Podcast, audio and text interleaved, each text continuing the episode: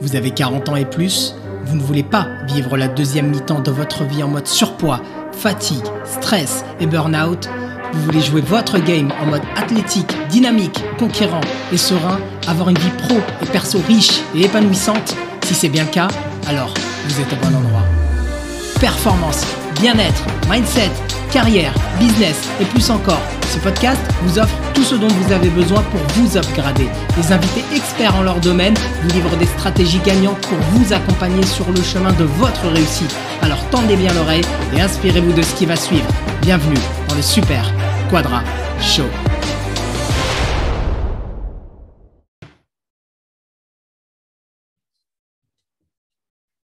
Salut à tous, salut les super quadras, j'espère que vous allez bien, que vous avez la pêche. Bienvenue pour l'épisode 2 du Super Quadra Show, le podcast dédié à la performance et au bien-être des hommes de 40 ans et plus. Comment obtenir un corps athlétique après 40 ans? Voici le thème que mon invité et moi nous vous proposons aujourd'hui parce que nous, les quadras, peut nous arriver de vivre euh, des périodes de chamboulement on a besoin, envie de changer certaines choses, changer de métier, créer un nouveau business, avoir de nouveaux projets sportifs, changer d'état d'esprit, de mindset. Bref, on en a parlé déjà lors du premier épisode avec Karl Brozek que je vous invite à écouter, à écouter si vous ne l'avez pas encore fait.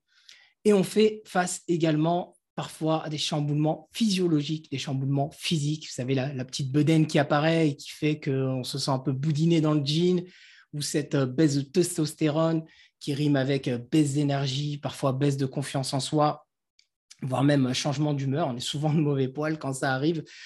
Tout ça peut nous freiner dans, nos objectifs. Et une des missions de ce podcast, vous le savez, c'est de vous proposer des clés pour booster votre bien-être. C'est pourquoi on a choisi euh, ce thème euh, aujourd'hui. Alors, ce n'est pas avoir un corps athlétique pour avoir un corps athlétique et faire le beau. Il s'agit ici de bien-être parce que bien-être égale énergie, égale performance, égale résultat, aussi bien au niveau de nos vies personnelles que au niveau de nos vies professionnelles. Et comme j'aime à le répéter, avant de donner le meilleur de soi-même, on doit d'abord le devenir. Et pour répondre à cette question de comment avoir un corps athlétique après 40 ans, il y aura forcément d'autres sujets qu'on va développer. Aujourd'hui, j'ai le plaisir de recevoir Julius. Alors, je suis vraiment très, très heureux de le recevoir parce qu'il représente l'état d'esprit de ce podcast ancien militaire et agent de protection rapproché, euh, il a accompli ce que beaucoup de quadras en réalité aimeraient accomplir. Il a switché pour vivre aujourd'hui, euh, il le fait depuis euh, plusieurs années maintenant, pour vivre de sa passion. Et la bonne nouvelle pour nous, c'est que bah, ça correspond à nos thématiques. Et c'est un peu pour ça d'ailleurs que je l'ai invité, entre autres, en dehors du fait que je l'apprécie beaucoup. Aujourd'hui, Julius est donc naturopathe, conseiller en nutrition, praticien en réflexologie plantaire et certifié de la méthode Training for Warriors de euh, Martine Ronet, qui est une méthode, il va nous en parler, je pense, mais euh, de préparation physique à la base pour des combattants, mais je crois que le formateur a, élargi un peu tout ça. Il est également, Julius, auteur de plusieurs livres sur la cuisine et la nutrition. Je vous enverrai bien sûr tous les liens le concernant au niveau de la description. Il est également pratiquant et passionné de jiu-jitsu brésilien, passionné de cuisine, de santé, de voyage. Il aborde tout ça sur son site Purple Belt Kitchen, traduisez la cuisine de la ceinture violette liée à son, euh, à son activité de Jiu-Jitsu, mais je vais vous spoiler un peu. Je crois qu'il a un peu upgradé au niveau de son, euh, niveau. Il va nous en dire plus dans un instant. Julius, encore une fois un plaisir de te recevoir. Comment vas-tu? Ah, Salut Ashraf, ben, merci, ça va. Vraiment un grand plaisir pour moi d'être invité et euh, que de pouvoir partager vraiment mon expérience et, vraiment motiver les gens pour euh, les aider à atteindre leurs objectifs. Super. Bah, écoute, merci pour ton, ton temps. Alors, je ne me suis pas trompé, tu es bien passé en. Tu es plus ceinture violet, hein, c'est l'histoire ancienne. Ah ouais, là, là, c'est fini, ceinture violet. Depuis quelques mois, je suis ceinture noire. Wow. C'est un grand honneur, c'est un achèvement. Enfin, c'est un accomplissement d'atteindre la ceinture noire, mais après, tu sais, c'est le début d'un autre chemin vers le, le perfectionnement. C'est comme tout au final. Euh, comme quand on arrive à 40 ans, c'est la, la, fin de notre vie, c'est une nouvelle étape. Ça, et ce que j'ai oublié de vous dire, euh, c'est que euh, Julius est un néo-quadra parce qu'il a eu 40 ans il y a quelques mois. Oui, c'est ça, il y, a, cinq mois, 2021, euh, fin 2021. 40 Bienvenue au club. Merci. Alors, je vais commencer à te poser deux questions. Oui. comment, on passe, alors ça va être une question, comment on passe euh, de euh, militaire à naturopathe et ceinture noire de dessus ah, Ça, ça c'est. Comment dire? Bah, Tu vois, c'est cette expérience de vie. Bah, tu vois, militaire, euh, j'étais célibataire. j'ai quitté l'armée pour aller vers encore des, unités un peu spécialisées. donc, comme tu l'évoquais, j'ai été agent de protection rapproché. En fait, c'est-à-dire que j'ai démissionné de l'armée et j'ai rejoint l'ONU le service de sécurité des Nations Unies à Genève. Et j'ai recommencé là-bas en tant qu'agent de sécurité de base et j'ai grimpé les échelons en passant des examens et des tests pour devenir agent de protection rapproché, euh, où j'ai pu ben, voyager dans le monde euh, pour accompagner des VIP des Nations Unies. Entre autres, je suis allé en Afghanistan au moment où ça, craignait en, euh, donc voilà. Et comme j'étais célibataire militaire, quand j'ai intégré l'ONU, j'ai rencontré ma femme. Et elle, elle m'avait pas connu militaire. Et quand j'ai commencé à partir avec le service des, Nations Unies euh, pour la Protec euh, à l'étranger, ben, s'est bien rendu compte que c'était dangereux. Oui, oui, voilà, et que l'opportunité de faire des enfants, fonder une famille, euh, ben, c'était, comment dire, il y avait un risque là-dessus. Et donc, elle ne m'a pas mis un ultimatum, mais j'ai bien compris que si je voulais garder ma femme, que j'aime profondément, il faudrait que je fasse moi-même des concessions. Alors, j'ai rejoint, enfin, j'ai postulé, j'ai obtenu un poste dans un bureau que, j'ai mérité et, gagné. Hein. Ce n'est pas juste euh, je pars dans un bureau euh, parce que je le décide. Hein. J'ai mérité ce poste euh, dans un bureau comme un travail de secrétariat.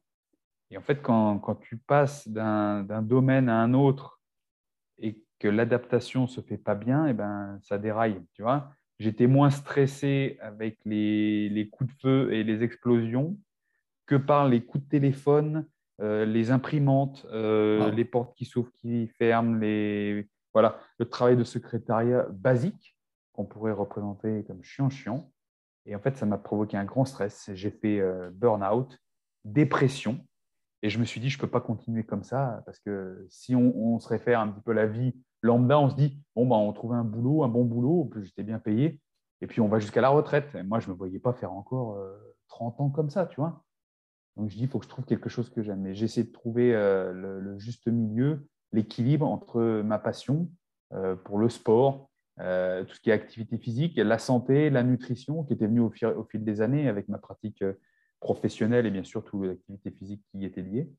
Et donc, ben, j'ai trouvé ça sous le nom de la naturopathie. Donc, en parallèle de ma dépression, mon travail, mes entraînements, je me suis formé à la naturopathie, à la nutrition, pour ben, du jour au lendemain euh, quitter tout ce que j'avais avec plusieurs milliers d'euros par mois pour pas grand-chose. Euh, mais euh, au moins, j'étais plus en état de, dépression, je faisais ce que j'aimais.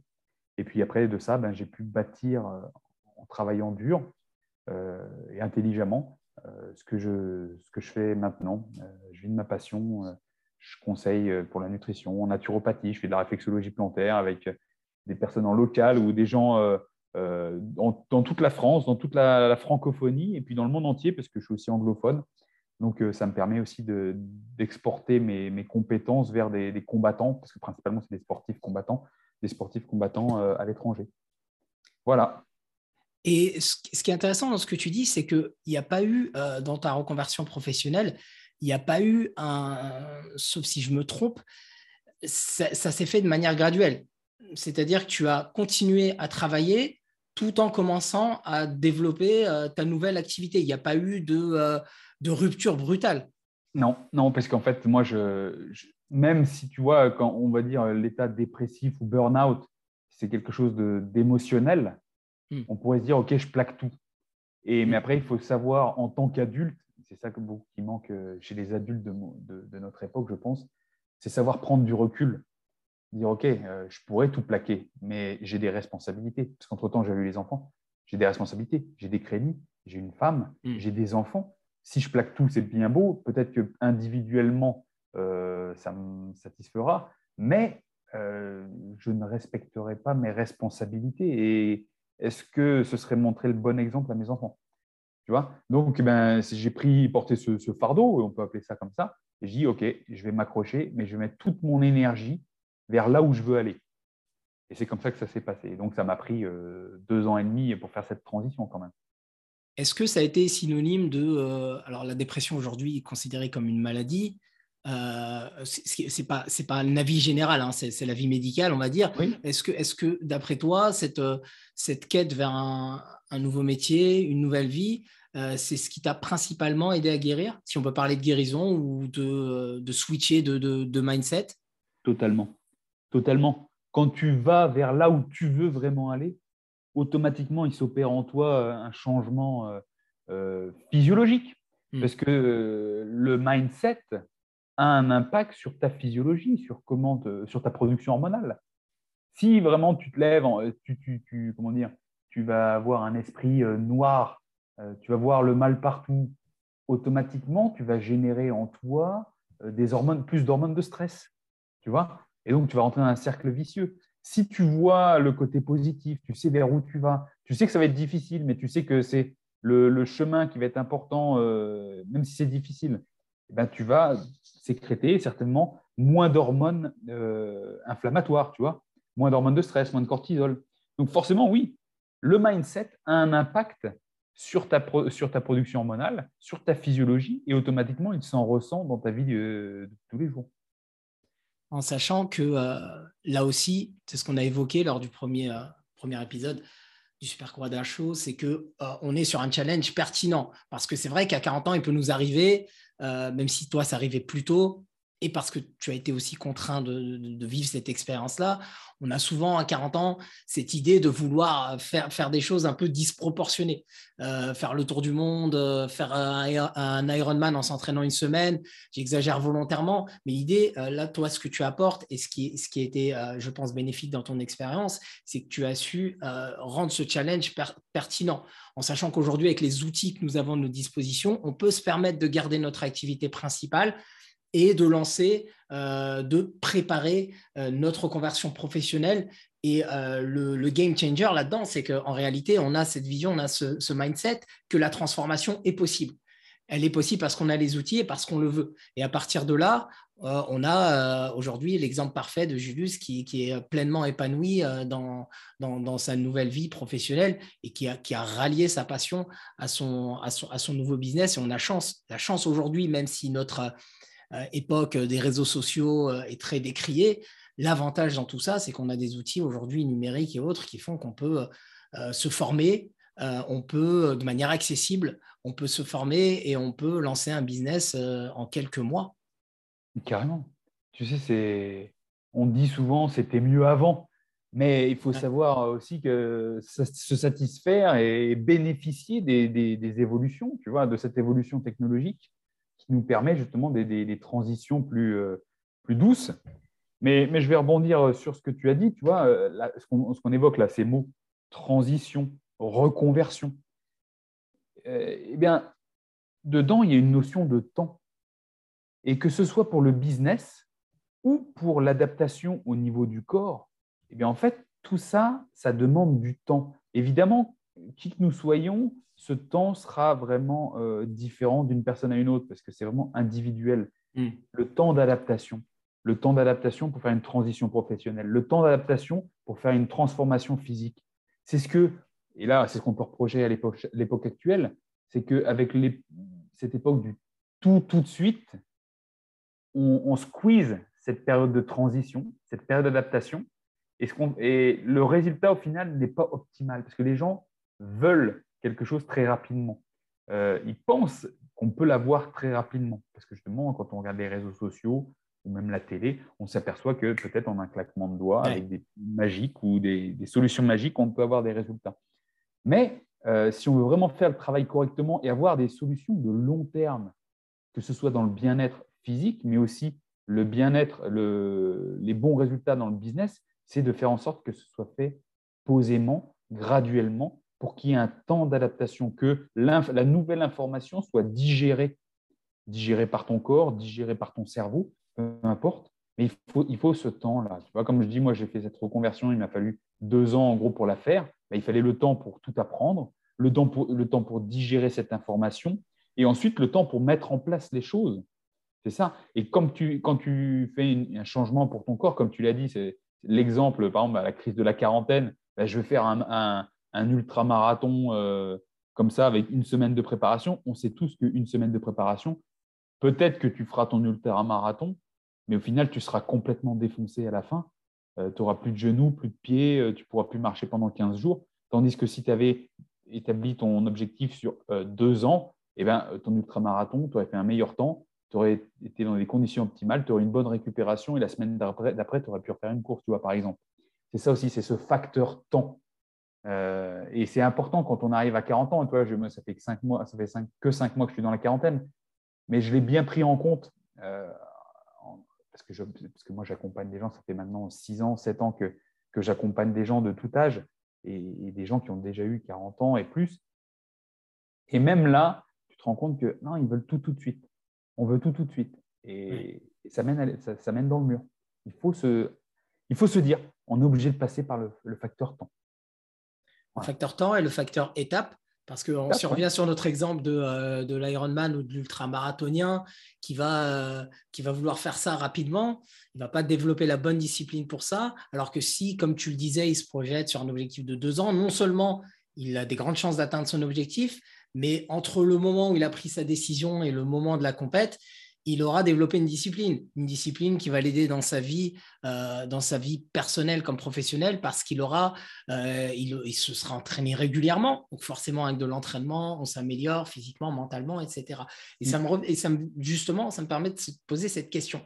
Euh, qui, est, qui est liée aussi au thème de, de notre échange aujourd'hui.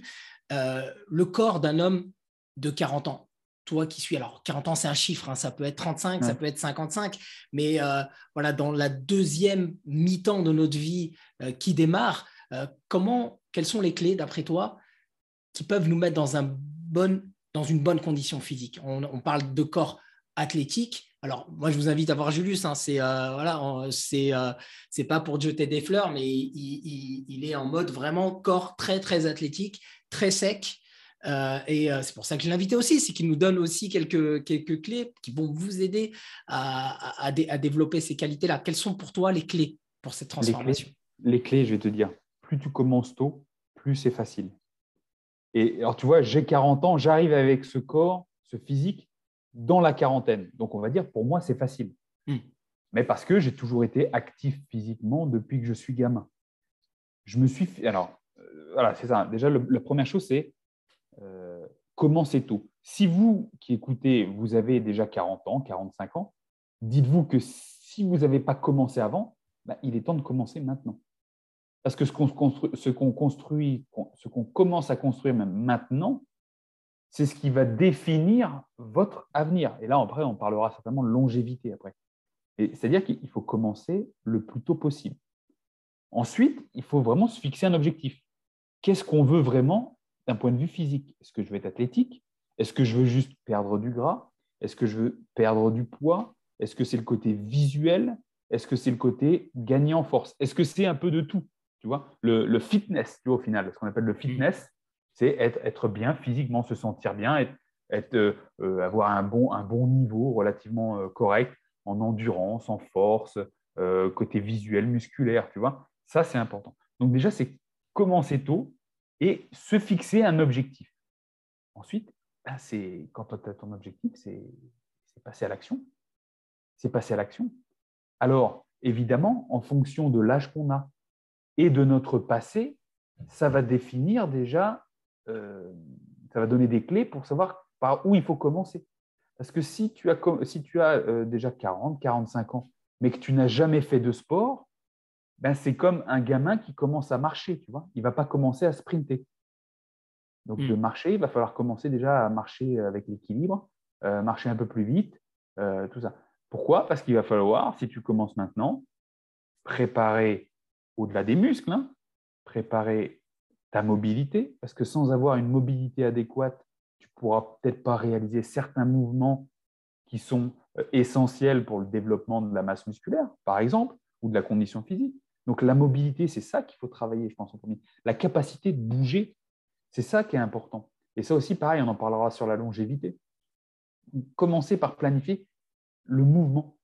Est-ce que, est que tu bouges dans ta vie? Est-ce que tu es assis toute ta journée? Si tu es assis toute ta journée, commence déjà par marcher, par bouger dans tous les sens. Parce que si tu es assis et que tu marches toujours dans, dans, le même plan, tu vois, on est toujours dans le plan frontal, on est debout, on va tout droit. Il Imagine, il n'y a pas de rotation dans ta vie. Tu ne tournes pas, tu ne te penches pas, tu ne te, courbes pas. Déjà, il faut commencer par là. Si on commence à faire ces mouvements avec en plus des charges alors que ton corps n'est pas prêt, il n'a pas l'habitude, automatiquement ça va coincer. Qu'est-ce de quoi on se rend compte? Ben, Les gens sont assis très longtemps dans la journée, ils commencent à porter des poids, paf, mal au dos, blessure au dos, mal au genou. Pourquoi? Ben, Parce que déjà, ils n'ont pas l'habitude de plier les genoux, il y a un manque de mobilité au niveau du bassin, au niveau des chevilles, au niveau de la colonne vertébrale. Donc déjà, commencer par travailler sa mobilité travailler sa mobilité. La mobilité, ce n'est pas que du stretch, c'est le mouvement. Marcher, plier les genoux. Des fois, on appelle ça, tu sais, l'entraînement au poids de corps, mais tout simplement faire des squats au poids de corps sans chercher à faire un nombre de répétitions et un nombre de séries. Juste travailler sa technique. Ça, rien que ça, c'est un entraînement à lui tout seul. Travailler une descente, voilà, tu travailles la flexion de jambe, donc le squat, poids de corps, essaye de faire ça au ralenti en maîtrisant ton mouvement, sans perdre d'équilibre, sans tomber en avant, sans tomber en arrière. Vois où tu en es de ce côté-là. Tu vois Essaye de te pencher, ramasser quelque chose avant, euh, en pliant le bassin, sortant les fesses. Tu sais ce qu'on appelle le soulevé de terre, le deadlift. Eh ben, le faire déjà, hop, se pencher sans avoir mal au dos, porter, augmenter les charges progressivement en commençant avec quelque chose de très léger. Tout ça, c'est vraiment très, très important parce que sans, bonne mobilité, automatiquement, il y aura des blessures ou des compensations euh, qui seront faites et qui vont freiner euh, l'évolution. Si tu veux commencer à t'entraîner maintenant, ben, il faut mettre un minimum de frein dans ta progression. La blessure, c'est un frein. Les douleurs, c'est un frein. Ce sont des freins. Voilà euh, ce que je peux dire. Déjà, c'est commencer dès que possible, se fixer un objectif et commencer par travailler sa mobilité. Travailler sa mobilité. les, fondamentaux du mouvement, comme tu le disais, euh, pas tout de suite sauter les étapes et euh, se retrouver avec des grosses charges euh, sans avoir maîtrisé les, mouvements de base pour bien habituer le corps à recevoir justement ce, type de charge. Et le, regard naturopathique là-dessus sur, sur la nutrition, par exemple, pour quelqu'un qui, quelqu'un qui travaille beaucoup, qui n'a pas forcément le temps de de... Alors, il y a toujours des stratégies, bien sûr, pour préparer ses repas à l'avance, etc. C'est ce qu'on travaille en coaching. Mais de, manière générale, un regard naturopathique sur euh, une, personne de 40 ans qui veut euh, perdre du poids, qui veut sécher. Oui. Eh bien, déjà, commencer par manger des aliments le plus proche de leur état naturel. C'est-à-dire que tout ce qui va être euh, sous emballage, modifié, c'est le genre de choses, pas qu'il faut éliminer, bien sûr, parce qu'on ne peut pas faire ça dans notre vie actuelle, on ne peut pas toujours faire ça, on peut faire de notre mieux, mais déjà retirer ces aliments. tout ce qui est emballé, dans, ça va l'enlever. Et en fait, quand je dis des aliments proches de leur état naturel, euh, si on prend les sources de protéines, viande, poisson, œufs, ben, quand tu achètes un, vrai steak, je parle de steak par exemple, ben, ce sera toujours plus proche de son état naturel qu'un steak haché, par exemple. Tu vois? C'est ça. Si tu achètes du poulet, ben, une escalope de poulet, c'est plus proche de son état naturel que si tu achètes des nuggets ou, du, poulet pané. C'est ça que je parle. C'est ça que je parle. Ensuite, euh, en termes de glucides, mieux vaudrait peut-être manger une patate douce ou une pomme de terre que des pâtes. Les pâtes, c'est du blé, mais euh, ce n'est pas le grain de blé. Quoi, tu vois, c'est, encore modifié. Si déjà on se rapproche euh, dans son alimentation euh, sur des aliments euh, non modifiés, proches de leur état naturel, dans un esprit un peu paléo, tu vois, euh, eh bien, au final, ton corps, ce sera plus facile pour lui de digérer et d'assimiler. Parce qu'en fait, tout ce qui est modifié, ça va demander un effort de compréhension pour ton corps. Toi, ton corps, il, digère, c'est une machine parfaite, hein, il s'adapte, hein, mais il va être obligé de comprendre un peu l'information que tu donnes. L'alimentation que tu lui mets, c'est juste de l'information. Il s'en fiche que, que, ce soit du brocoli ou, un œuf ou des nuggets. C'est euh, quand il y a quelque chose qui arrive dans l'estomac, à l'estomac, tu te dis que c'est un, grand, un grand ordinateur, ça va analyser ce qu'il y a dedans et ensuite, ça va commencer le travail en fonction. Euh, donc voilà, déjà, c'est choisir des aliments le plus proche de leur état naturel. Ensuite, pour la quarantaine et après, ce qui est important de, prendre en compte, c'est le côté hormonal et musculaire. Euh, d'un point de vue, on va commencer avec le point de vue musculaire. On sait qu'à partir d'un certain âge, il y a un ralentissement métabolique et qu'il euh, y a une accélération de la perte musculaire. Voilà. Encore à 40 ans, ça irait, mais plus on va avancer dans l'âge, euh, plus vite le muscle euh, va, on va dire, fondre, il va disparaître. Mmh. parce que c'est un, substrat pour, pour l'organisme. L'organisme s'en sert à des fins de production immunitaire, pour régénérer les tendons.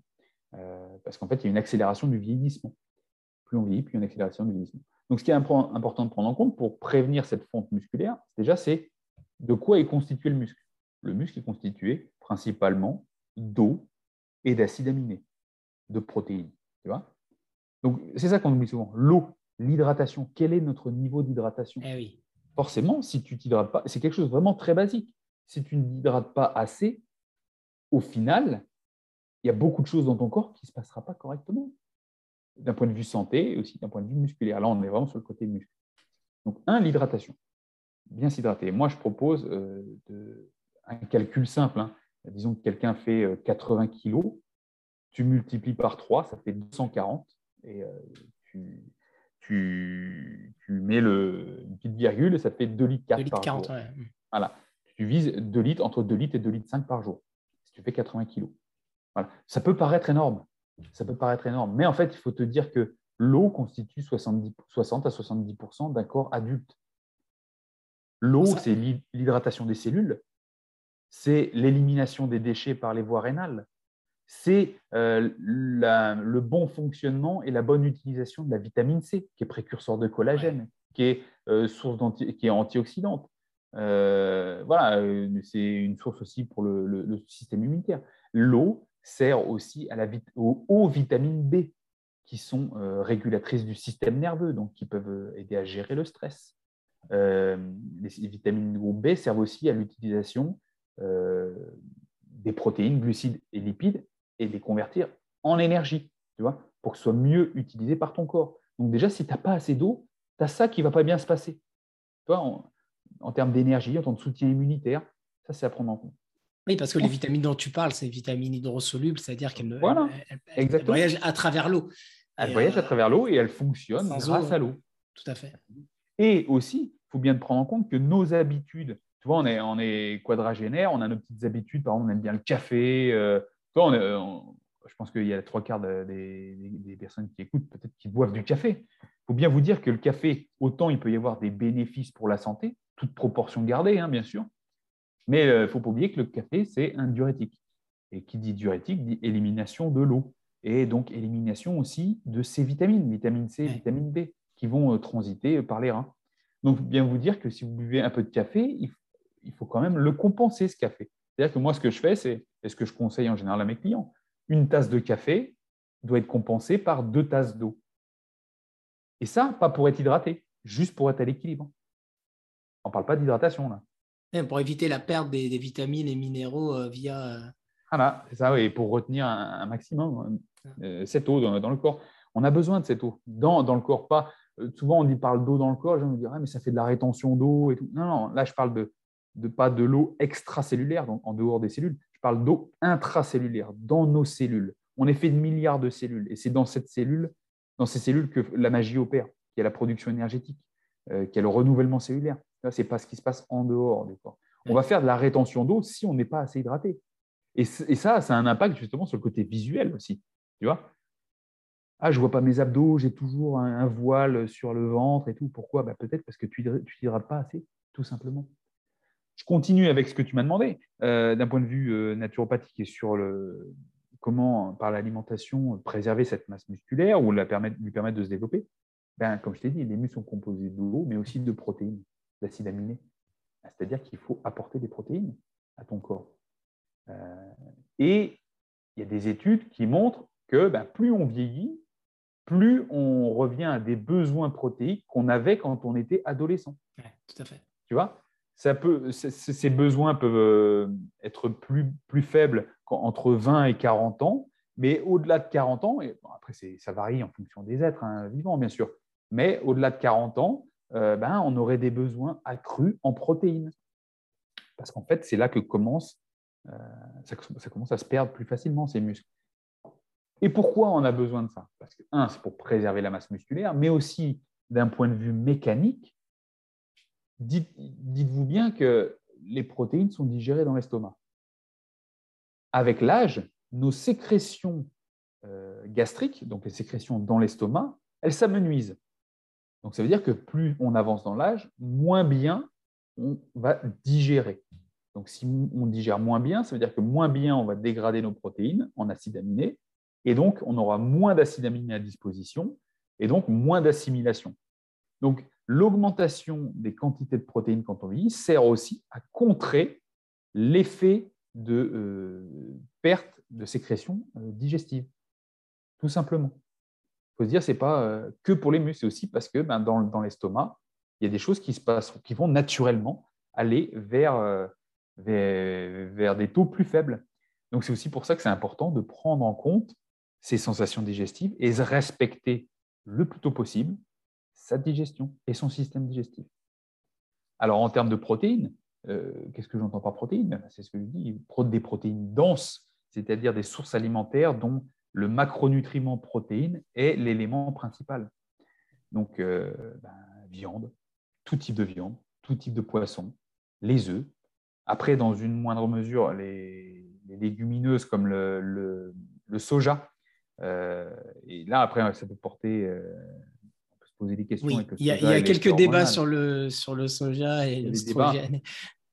Ça, on pourra en parler un petit peu après, mais sur des sources de, protéines denses, voilà, euh, viande, poisson, œuf, on ne peut pas euh, se tromper. Et le simple fait d'en avoir, d'apporter des sources de protéines à chacun de ces repas, que ce soit au petit-déj, euh, midi et soir, déjà, ce sera essentiel. il y a des, y a des comment dire, un consensus qui, au niveau médical, qu'il faut apporter entre 0,8 et 0,8 et 1 g de protéines par kilo de poids de corps pour le maintien de la masse musculaire. Alors, on parle bien là d'une personne sédentaire. On n'est pas encore dans le sportif. Voilà, sédentaire. Donc, c'est-à-dire que si tu pèses 80 kg, ben, il faudrait apporter dans ton alimentation 80 grammes de protéines euh, sur ta journée. Alors 80 grammes, c'est assez facile à faire. Hein. Tu manges euh, le matin, tu te manges 3 euh, œufs entiers, ce qui va t'apporter entre 18 et 20 grammes de prot. Le midi, tu te fais euh, une escalope de poulet de 200 grammes, tu vas apporter peut-être 40, 40, 45 grammes de protéines. Et puis le soir, tu te fais un filet de poisson. et là, c'est bon, tu vois, tu as, ton, taf de, de protéines pour quelqu'un de sédentaire. Et quelqu'un, justement, alors peut-être que euh, on, peut, on peut faire la transition avec, comme on a pris l'exemple tout à l'heure d'une euh, personne qui se remettrait ou qui se mettrait au sport. On a probablement aussi des sportifs qui nous écoutent. Évidemment, la donne change par rapport à l'apport protéique sur un sportif ou un, un néo-sportif, quelqu'un qui se remet, qui veut aller chercher, euh, qui va en salle, qui veut démarrer à une reconversion en triathlon, par exemple. Alors, je te, cite, forcément, les apports vont, différer selon les sports et selon les, profils, mais de manière générale, quelqu'un qui voudrait, pour en venir à notre thématique du, euh, développement d'un corps athlétique, euh, la donnée change du coup. Ah oui, à partir du moment où tu veux développer ton corps, forcément, tes besoins en protéines vont augmenter. Parce que si tu veux développer ton corps et avoir un corps athlétique, automatiquement, le sport vers lequel tu devras t'orienter, c'est la musculation. Puisqu'en fait, c'est le. je te dis, en gros, je dis musculation, ça peut être aussi du crossfit ou quelque chose où il y a de la stimulation musculaire, mais où le muscle est visé directement, pas le mouvement ni une compétence. Tu vois on ne parle pas d'endurance ou type natation ou triathlon parce que ça, on pourra en reparler, ça, justement, pour la longévité. Ça, euh, c'est peut-être pas le truc euh, sur lequel mettre en priorité. Mais si vraiment tu veux un corps athlétique, il faut faire le sport, l'activité qui donne un corps athlétique. Ça en premier lieu. En termes d'apport protéique, déjà là, ça va être de doubler la dose. Ça va être de doubler la dose. Il faut viser au moins, au moins, après ça dépend des personnes, 2 euh, grammes de protéines par kilo de poids de corps. J'ai fait les tests sur moi-même, j'ai fait les tests avec des clients. si tu es en dessous, n'espère même pas avoir des résultats. 2 grammes de protéines par kilo de poids de corps. Et là, on se dit d'un seul coup, passer à 160, pour un gars de 80 kg, passer à 160 grammes de protéines par, de, protéines par jour, c'est énorme. Ah oui, c'est énorme. C'est énorme. Mais c'est la rançon de la gloire. Alors, évidemment, il y a des jours où on peut manger moins, on n'est pas plus strict, strict là-dessus. Mais il faut se dire qu'en fonction de notre activité physique, il faudrait monter à cette quantité-là. Cette quantité de protéines permet vraiment de préserver la masse musculaire et peut, en fonction de ton activité physique, permettre de développer le muscle et de stimuler ton métabolisme. Ça, c'est essentiel. C'est vraiment une base. C'est vraiment une base. Sachant que quoi que tu manges, la, la source première, l'origine première du développement musculaire sera ta pratique musculaire, la stimulation musculaire. L'alimentation ne sera qu'une aide au final. Mais c'est vraiment euh, le mouvement, l'activité physique musculaire qui va déclencher le plus la synthèse protéique, c'est-à-dire euh, l'absorption et l'utilisation des protéines par tes muscles. C'est cette stimulation musculaire qui va permettre ça. C'est pour ça que moi, euh, personnellement, je te parle pour que tout le monde ait ce retour d'expérience. quand j'étais militaire, je courais beaucoup. même quand j'ai arrêté l'armée, je courais beaucoup. Et en parallèle, bien sûr, je faisais de la, musculation, du renforcement au poids de corps. Mais on courait tous les jours quasiment. J'ai fait des trails de 30 et quelques kilomètres. Je faisais du vélo, de la natation. Et que j'ai eu de ma vie, c'était à 40 ans, quand je faisais moins de, de ces activités cardio, beaucoup moins intensément, beaucoup moins longtemps, mais que j'ai orienté mon activité physique vers plus de stimulation musculaire, axé type bodybuilding, façon de parler. Alors bien sûr, il faut, il faut relativiser, on ne parle pas de, de gars sur les, voilà, c'est littéralement en traduction euh, littérale de bodybuilding. Euh, bodybuilding, construction, construction, du, corps. Construction du corps. Et c'est ce qu'on veut au final. Quand on parle de physique athlétique, de visuel, c'est du visuel, eh bien, il, faut, il faut passer par là. Euh, ce n'est pas que de la gonflette aussi, parce qu'on sait bien que pour construire un corps, eh bien, il faut mettre du poids avec une excellente technique, améliorer cette connexion cerveau-muscle à chaque répétition, rester concentré sur chaque répétition, chaque série c'est du travail mental. Et quand je vous parle de ça, il n'y a pas besoin non plus de s'entraîner euh, euh, six fois, sept fois par semaine. Déjà, commencez par vous entraîner en musculation deux à trois fois par semaine. Le tout d'apprendre les mouvements avec une, technique correcte. Et là, ça vaut le coup quand on, veut investir euh, sur soi, de peut-être se payer un coach pendant un mois ou bien quelques séances pour apprendre la gestuelle, apprendre la technique, pour bien ressentir ses muscles, euh, pour éviter justement la blessure. Et la blessure, c'est vital. On sait, Tous que, mm. on sait tous que quand on prend un coach, eh ben, ça va plus vite que eh quand on essaye de se débrouiller tout seul. Et je vais vous avouer quelque chose.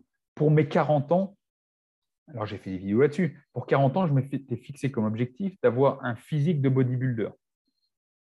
Je, moi, c'est mon boulot, ça mais je savais qu'en sollicitant un coach, j'aurais un cadre. Déjà, j'enlevais ça de mon cerveau, je me délestais et je laissais cette responsabilité à mon coach.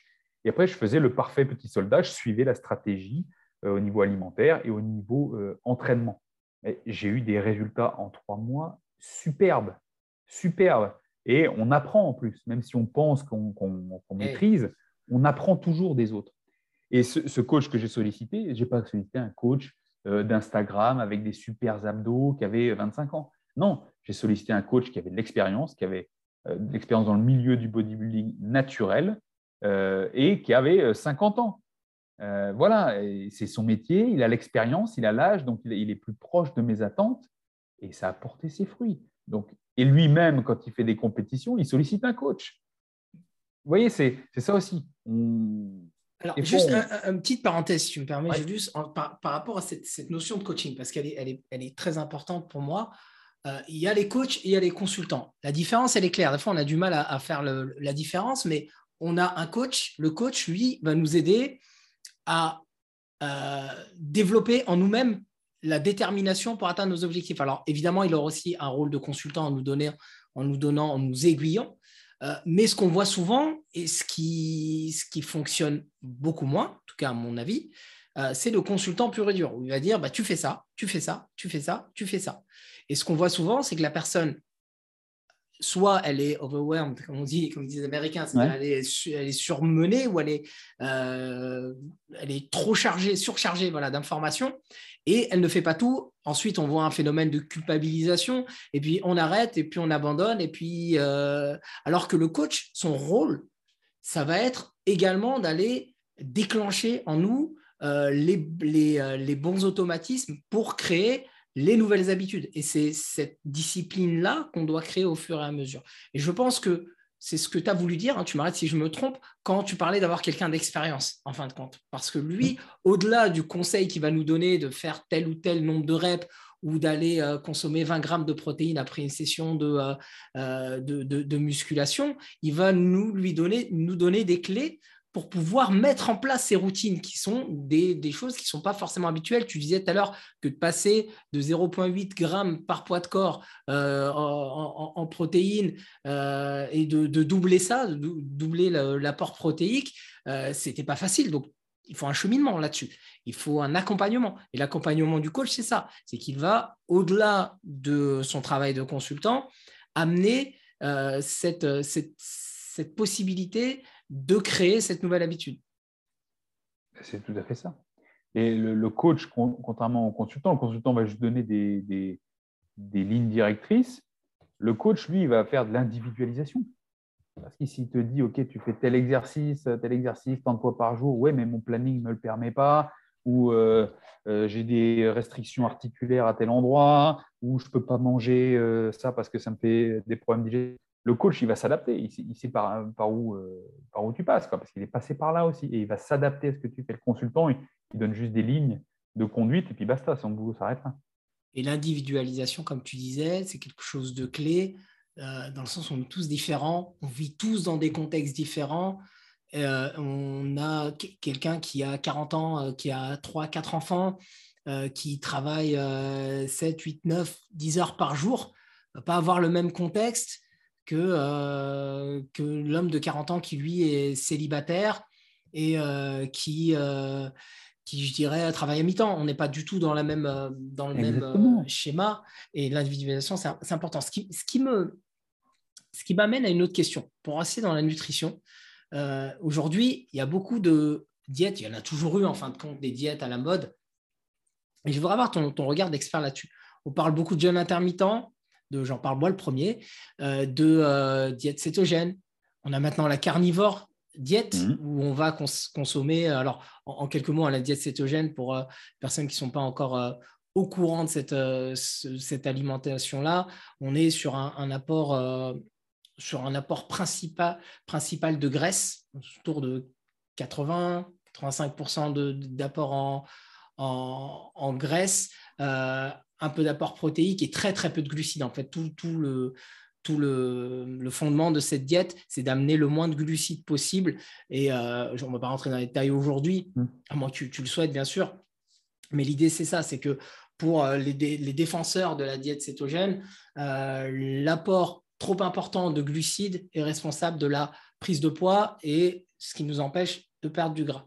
Donc, du coup, on réduit le nombre de glucides pour euh, favoriser, pour que le corps utilise la graisse comme source d'énergie. Je schématise involontairement. On a maintenant la carnivore diète qui, elle, va euh, euh, imposer aux personnes, ou en tout cas proposer aux personnes de manger que des aliments de source animale. on a la diète paléo dont tu as parlé, où on, a, on est sur des, des aliments plus naturels. comment on peut s'en sortir au milieu de tout ça, de tout ce bruit, de toutes ces informations?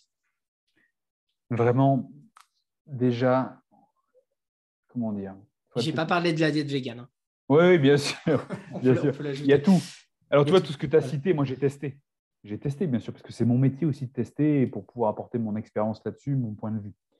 Euh, je pense que chacun doit faire euh, son, sa propre expérience.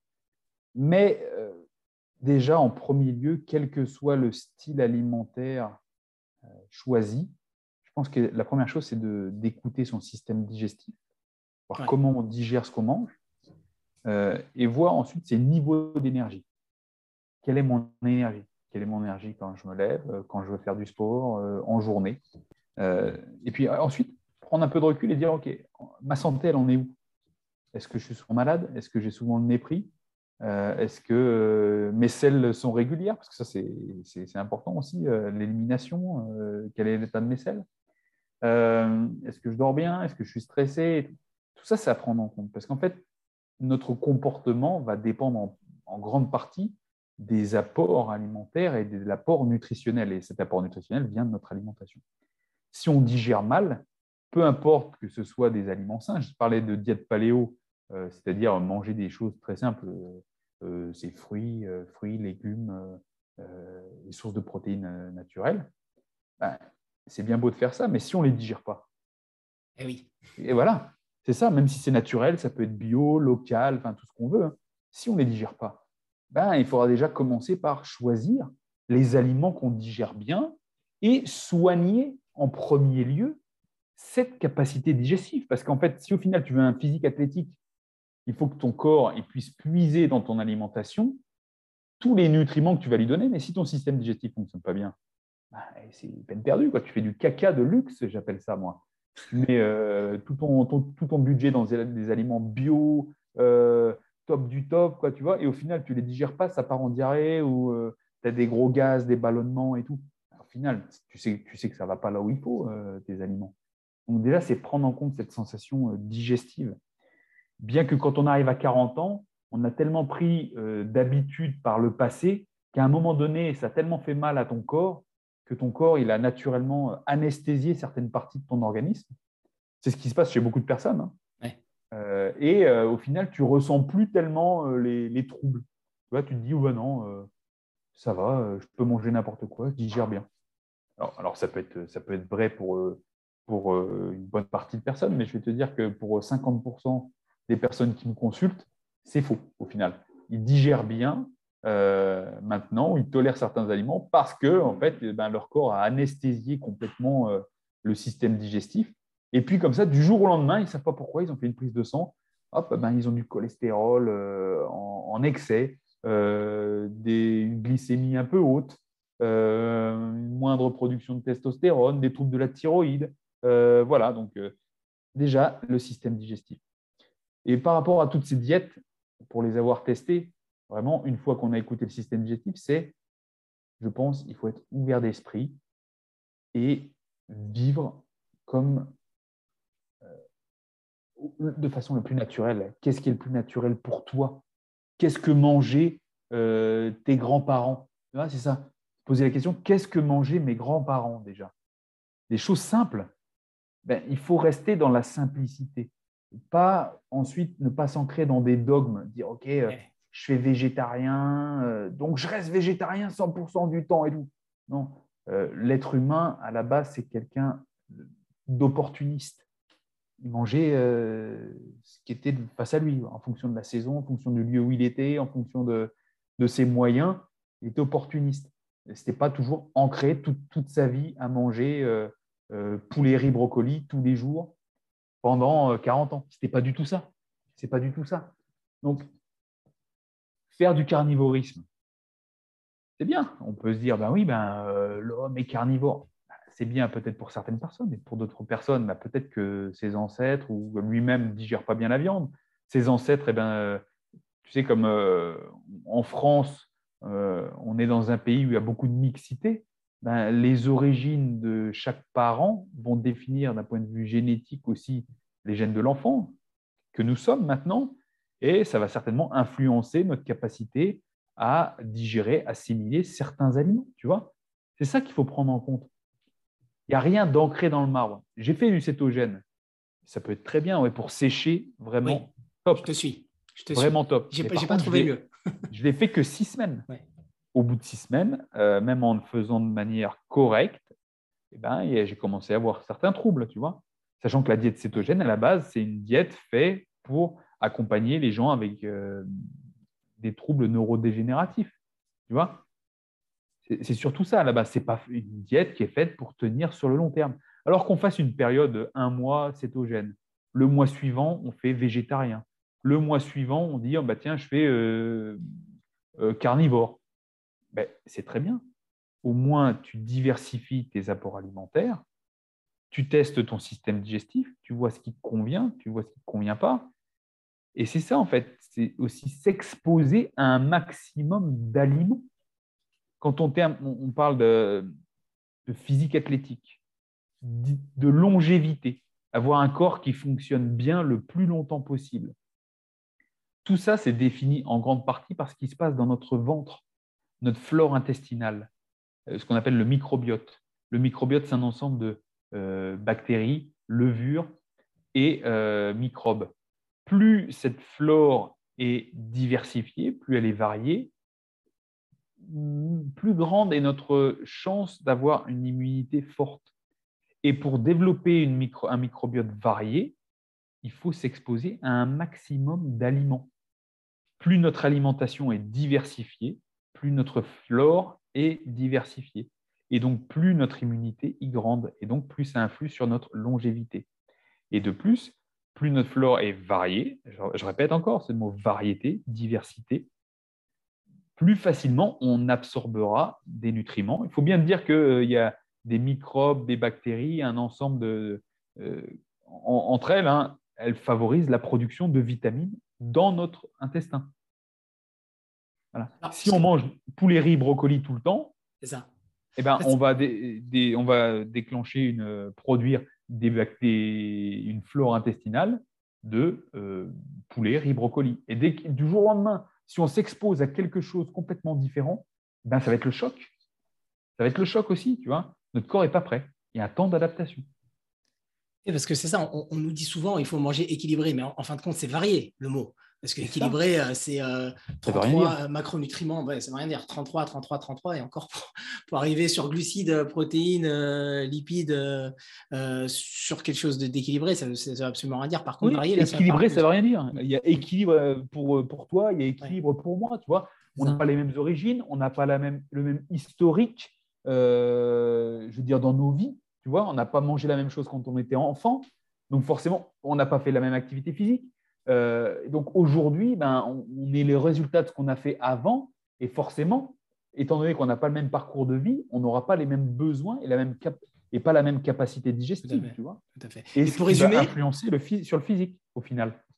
Et au final, ce qui va influencer sur le, physique, et pour résumer euh, ta, réflexion que je partage complètement, c'est que euh, dans, par rapport à tout ce bruit qui court sur toutes les diètes à tester, la première chose que je retiens de ce que tu dis, et c'est encore une fois ce que je partage également, d'abord se concentrer sur les fondamentaux, de savoir qu'est-ce qu'on digère, parce qu'on a souvent on entend souvent la phrase d'Hippocrate, euh, nous, sommes, nous sommes ce que nous mangeons. En fin de compte, non, c'est nous sommes ce que nous absorbons, parce qu'on peut manger euh, ce qu'on veut. Euh, derrière, euh, c'est l'absorption ou la, digestion et l'absorption qui va faire la, différence. C'est ce qu'on va amener à nos cellules qui va faire la différence.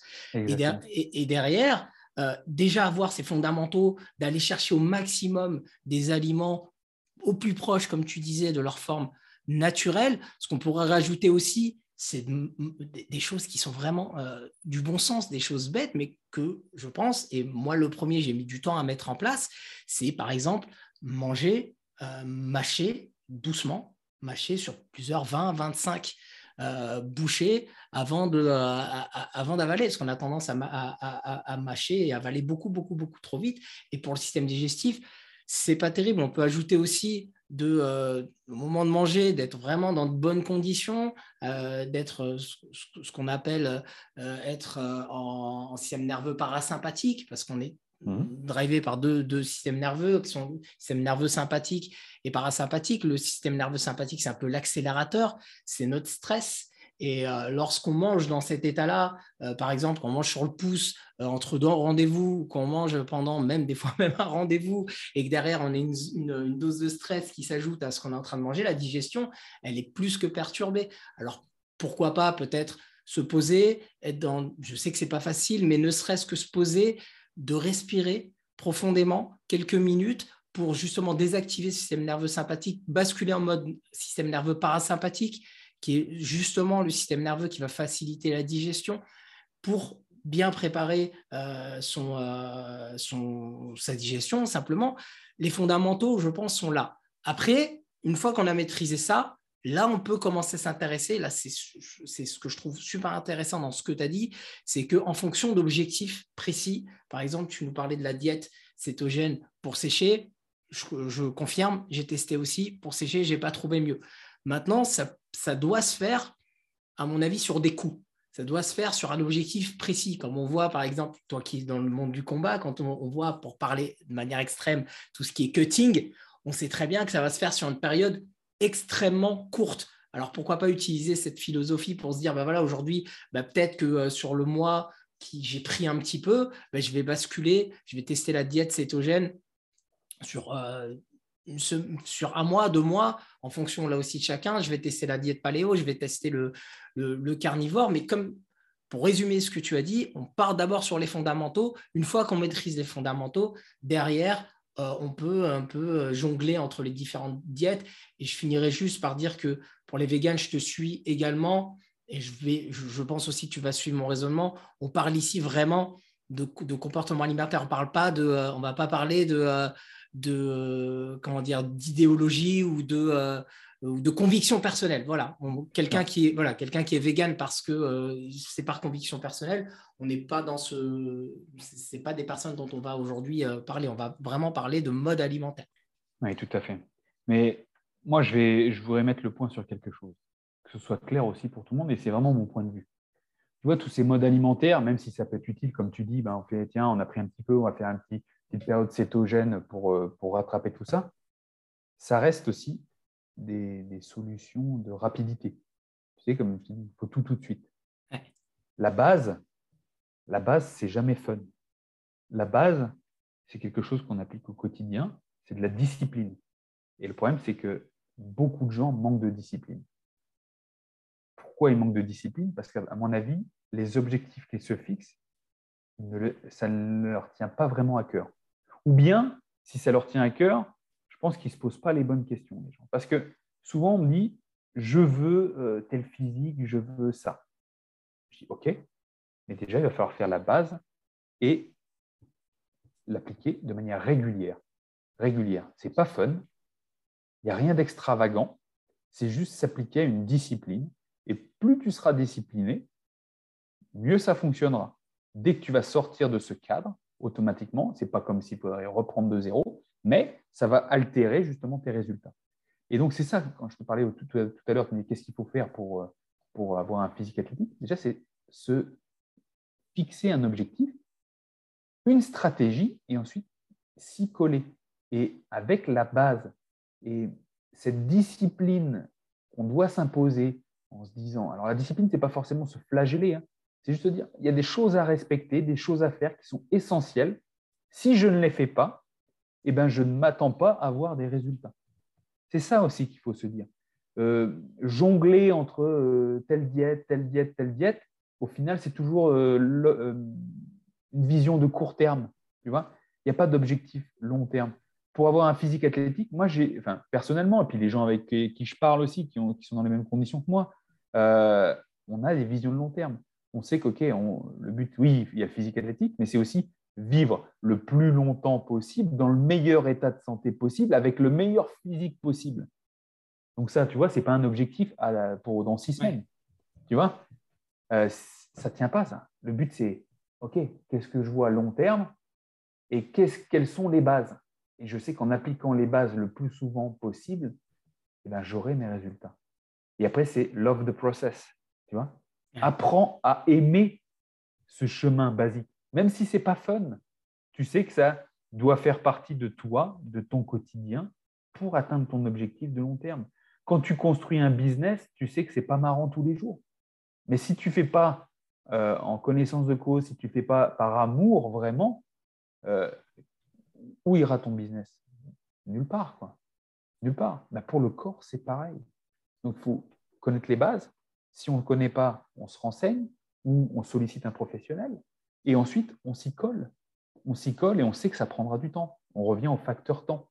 C'est essentiel. Sans ça, sans ça, on n'aura pas les résultats. Et c'est pareil. Je parlais de pour physique athlétique, il faut s'entraîner au moins deux à trois fois par semaine. Si tu commences juste maintenant, le temps que ton corps s'habitue euh, pour les charges, les tendons, les muscles et tout ça. Et après, tu sais que c'est quelque chose qui doit faire partie de ton quotidien. Que si tu arrêtes de stimuler tes muscles, automatiquement, tes muscles ils vont, partir, ils vont passer en mode euh, je me barre, quoi, je me casse. si tu ne me stimules pas, c'est que tu n'as pas besoin de moi. Tout ce qui ne sert pas se perd. Tout ce qui ne sert pas se perd.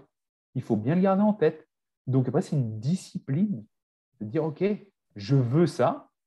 C'est pas juste je fais ça, puis après, quand je pars un mois en vacances, je ne fais rien. Mais non, ça ne marche pas comme ça. Si tu n'as rien fait pendant les 20 ans qui viennent de euh, les 20 ans précédents, euh, ben écoute, il faut bien commencer quelque part. Mais pour commencer quelque part, il faut ancrer ton corps dans une habitude.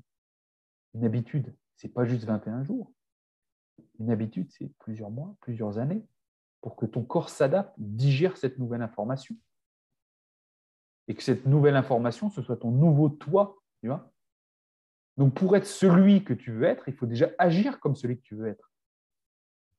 Et pas juste, euh, ah oui, on va essayer, puis on verra bien ce que ça donne. Non, il faut déjà agir comme tu veux être. Des fois, tu vois, on voit des, vidéos de gars qui ont 70 piges et qui ont des physiques athlétiques. Alors, on ne sait pas à quoi ils ont tourné plus tôt, tu vois. Euh, s'ils ont pris des stéroïdes ou pas, mais dans tous les cas, s'ils sont toujours en vie à réaliser des performances à 70 ans, c'est même s'ils ont pris des stéroïdes, c'est quand même qu'ils ont entretenu le mouvement, la compétence, et à aucun moment ils se sont arrêtés. Tu vois ce que je veux dire? Ça fait partie d'eux, et comme tu disais tout à l'heure, euh, ça commence, hein, pour citer euh, Simon Sinek, pour ceux qui n'ont pas encore lu le livre, tout commence par un pourquoi. Alors, j'ai traduit j'ai lu en anglais, donc euh, en français, je, sais qu'il est traduit en français, mais je vous mettrai le lien. C'est vraiment ça, de savoir pourquoi est-ce qu'on fait les choses. Qu'est-ce qui, qu'est-ce qui drive? Est-ce qu'on veut laisser un impact? Est-ce qu'on veut donner l'exemple à nos enfants? Là, c'est vraiment, ça vous appartient, ça nous appartient. C'est personnel. Et sans ça, sans cette flamme-là, sans cette étincelle, euh, ce qu'on va faire au bout d'un moment va perdre du sens. Et lorsqu'on va, lorsqu'on va vouloir faire des choses, lorsqu'on va devoir faire des choses qu'on n'a pas envie de faire, c'est là euh, où la différence se fait. Euh, si on a un pourquoi assez fort, hein, c'est un peu ballot hein, ce que je dis, mais c'est tellement vrai. Si on a un pourquoi assez fort, c'est là où on va passer à l'action pour faire des choses qu'on n'a pas envie de faire. Et c'est ce, ce, qui fait la différence. Et j'aimerais terminer, Julius, si tu veux bien, sur un élément, parce qu'on a parlé euh, d'entraînement, de musculation, on a survolé un petit peu, parce que, euh, et je me ferai un plaisir de te inviter sur un autre épisode pour détailler un peu plus. on a parlé de nutrition, de digestion, d'absorption, il y a, un élément qui est vital et on commence à en parler. Ça a mis du temps parce qu'on, surtout nous, dans notre génération, on nous a euh, vendu euh, que, euh, que se reposer, c'était pour les feignants que un homme, ça devait bosser 12-15 heures par jour et que le faire de faire une sieste, c'était synonyme de, de, feignant. Hein. Voilà, j'ai pas, pas trouvé d'autres mmh. mots. Aujourd'hui, la place du sommeil, on se rend compte de par les études qu'elle est, qu'elle est vitale c'est vital, c'est essentiel. Euh, et encore plus, euh, bah, justement, avec tout ce que j'ai pu dire euh, précédemment, sans, tu vois, il faut ce temps pour mettre en place les choses et il faut le temps d'adaptation. J'ai parlé de digérer la nouvelle information. La digestion de la nouvelle information, elle se fait pendant les phases de récupération. Quand tu t'entraînes, tu dégrades le muscle, mais c'est quand tu te reposes que ça se reconstruit. Quand tu lui donnes les bonnes briques, tu vois, c'est quand tu te reposes. Quand tu apprends une nouvelle compétence mentale en journée, la consolidation de, cette nouvelle, euh, de ce nouvel apprentissage se fait pendant ton sommeil, si ton sommeil est de qualité. Quand on parle euh, de niveau euh, au niveau hormonal, testostérone, hormone de croissance, tout ce qui est là pour développer ton muscle, préserver ton muscle, eh bien ça, tu vas le sécréter pendant les phases de sommeil profond, quand tu te reposes. Tout à l'heure, tu évoquais les deux systèmes, système nerveux sympathique action et système nerveux parasympathique, euh, repos. Ben, en fait, tout ce qui est élimination des déchets se fait sur le parasympathique et aussi sur ce système parasympathique se fait tout ce qui est euh, développement, production, croissance. La croissance. Quand tu es dans l'action, tu n'es pas dans la croissance. Tu es dans la dégradation. Donc, tu as besoin de ce repos physique, mental. C'est essentiel. Et dans le cadre euh, de la préservation de tes niveaux de testostérone, optimiser ces niveaux de sommeil est primordial. Primordial. C'est pour ça qu'avoir un rituel d'avant-coucher, un rituel de réveil, optimiser son sommeil est primordial. Les choses que je peux conseiller, hein, vraiment, hein, avant que tu me je, je, sens que tu allais me poser la question. Bah mais forcément. Comment, comment optimiser ton, ton sommeil? Déjà, c'est plus tu avances dans ta journée, plus il faut minimiser les stress. Les stress, que ce soit pression mentale, stress auditif, stress visuel, stress physique. Plus tu vas permettre à ton corps de se relâcher à l'approche de la nuit, plus euh, tu seras relâché, donc plus tu vas activer le système nerveux parasympathique. Ensuite, éviter euh, trop de lumière. Donc ça, c'est les stress visuels, trop de lumière, parce que sinon tu vas sécréter, euh, tu vas empêcher la sécrétion de la mélatonine qui va permettre l'endormissement et la qualité du sommeil. Le soir, tu peux optimiser ton sommeil, en, par exemple, en faisant un peu d'automassage. On peut regarder la télé. tu regardes la télé, tu mets des lunettes avec un petit filtre à lumière bleue, ça t'en trouve partout maintenant justement parce que cette lumière bleue va empêcher la production de mélatonine. Tu peux, tu peux faire 5 ou 10 minutes d'automassage, tu sais, sur les rouleaux de massage, en regardant la télé. Tu fais ça. on sait tous que le massage, ça te détend. Bah, pourquoi pas se faire 5 minutes, 10 minutes le soir à rouler un petit peu et après tu te remets dans ton canapé si tu veux. Ensuite, se coucher le, le, plus tôt possible. Je vais te dire, avant 10 heures, bah, c'est toujours assez difficile quand tu finis déjà ta, ta, journée à 20 heures, quoi, mais sache que c'est dans les premières heures de sommeil que tu vas sécréter le plus de testostérone et d'hormones de croissance. Et qu'en plus, ces premières heures de sommeil, elles doivent être corrélées avec le, système circadien, donc c'est l'alternance jour-nuit. Donc, dès qu'il y a cette euh, baisse de lumière naturelle provoquée par le coucher du soleil, ça va lancer en toi un mécanisme de production hormonale. Et si tu arrives à mettre ça en corrélation avec tes heures de coucher, c'est là où tu vas sécréter le plus de, testostérone, une hormone de croissance. On, dit que c'est entre 22h et 1h du matin, donc ça, tout, ça c'est lié par rapport au coucher du soleil, hein, que tu vas sécréter le plus d'hormones de croissance en fonction, bien sûr, de la profondeur de ton sommeil. Voilà. Donc déjà, c'est minimiser les stress, tu favorises l'automassage avant d'aller te coucher, tu favorises aussi la respiration profonde, lente, tu vas prendre quelques minutes sans stimuli, euh, sans stimulus. Euh, tu t'assois un petit peu, une minute, 30 secondes, 5 minutes en fonction de qui tu es, juste pour, OK, tu penses à ta journée, qu'est-ce que tu vas faire le lendemain, peut-être prendre des notes pour décharger ton cerveau, pour ne pas y penser toute la nuit. Tu respires tranquillement, inspire, expire par le nez, puis tu couches, couches. Et si tu veux euh, être sûr de pouvoir bien t'endormir le soir, c'est important le lendemain de, de se lever à heure régulière, que ce soit le week-end ou en semaine, plus ton rituel de coucher et de réveil est régulier, plus tu vas entrer dans un, rituel de sommeil efficace. C'est ce qu'on dit, il vaut mieux avoir un week-end. Alors je sais que ça, peut arriver et ça arrive souvent, euh, euh, d'avoir un vendredi soir, on va se coucher plus tard, euh, ou un samedi soir, on va se coucher plus tard. Il vaut mieux dans ce cas garder en fait son heure de réveil habituelle du dimanche, enfin le pour le dimanche matin et aller chercher une, sieste un peu plus longue euh, au niveau du dimanche versus faire une grasse matinée qu'on pense être euh, réparatrice mais qui en fin de compte non va, dérégler notre. Oui oui tout à fait c'est exactement ça se lever à la même heure et le soir pas forcément se coucher plus tôt parce que si tu, tu sais on a tous vécu ça on est crevé à, à 8h30 le soir ah, tiens je vais me coucher plus tôt quoi on n'arrive pas à s'endormir. Et c'est normal, si tu as l'habitude de te coucher à 22h, 22h30, ton corps, lui, il n'a pas cette habitude, tu vois. Donc même si tu as cette sensation de fatigue, ça ne sert à rien d'être couché plus tôt. Va te coucher à la même heure, tu te lèves à la, même heure. Si tu as besoin de faire une sieste, tu fais une petite sieste, assez courte, 30 minutes. Tu vois ça, c'est important.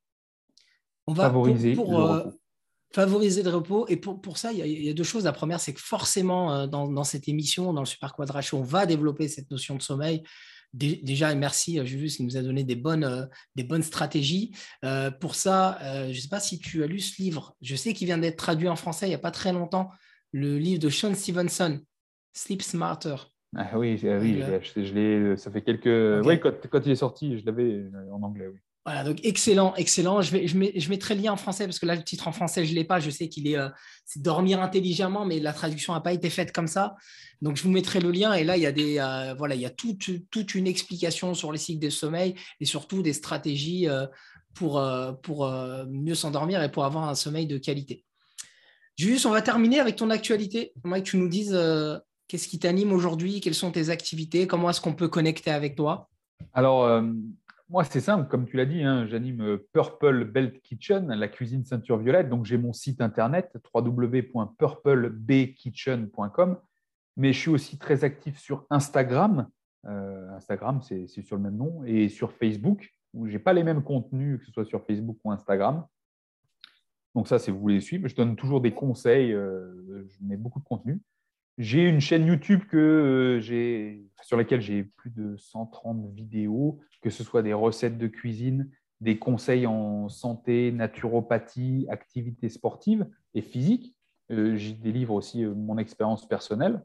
Donc, je vous invite vraiment à aller voir. Euh, c'est vraiment une source d'infos assez, assez sympa.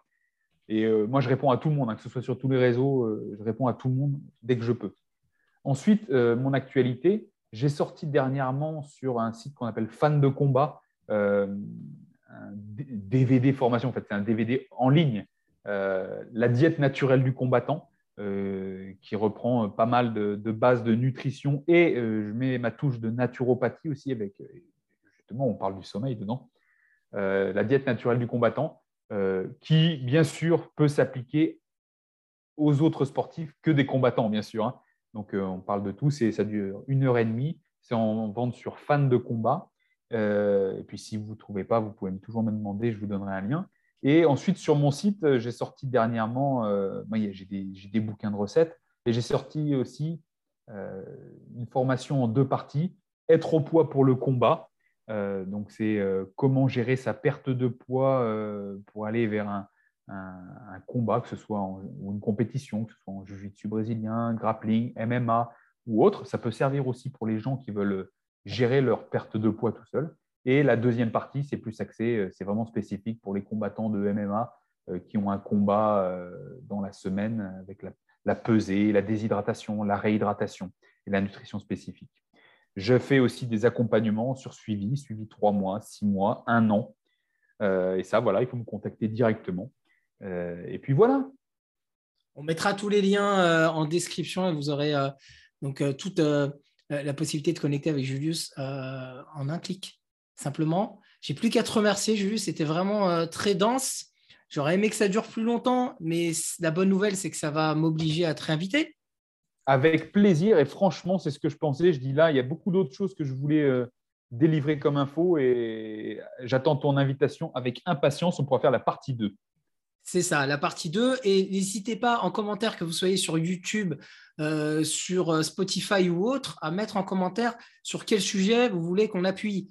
Est-ce que c'est le sommeil? Est-ce que c'est la diète? Est-ce que c'est la musculation? Est-ce qu'on a c'est vrai qu'on a parlé, on a, aujourd'hui abordé plus un profil de quelqu'un qui se met ou qui se remet au sport, mais peut-être que vous êtes déjà dans une pratique avancée et que vous voulez avoir plus de pépites pour euh, mieux euh, performer. Euh, comment récupérer Il y a des stratégies qui vont arriver aussi dans le, podcast, des émissions qui vont parler de la cupping thérapie, de la cryothérapie, du massage. On va vraiment aborder toutes ces thématiques-là la photobiomodulation aussi, des, choses qui sont de plus en plus en vogue dans le, monde anglo-saxon, un peu moins en France, mais grâce à nous, ça va arriver, grâce au travail de Julius, grâce à ce podcast-là, on va, on va essayer de faire avancer les choses.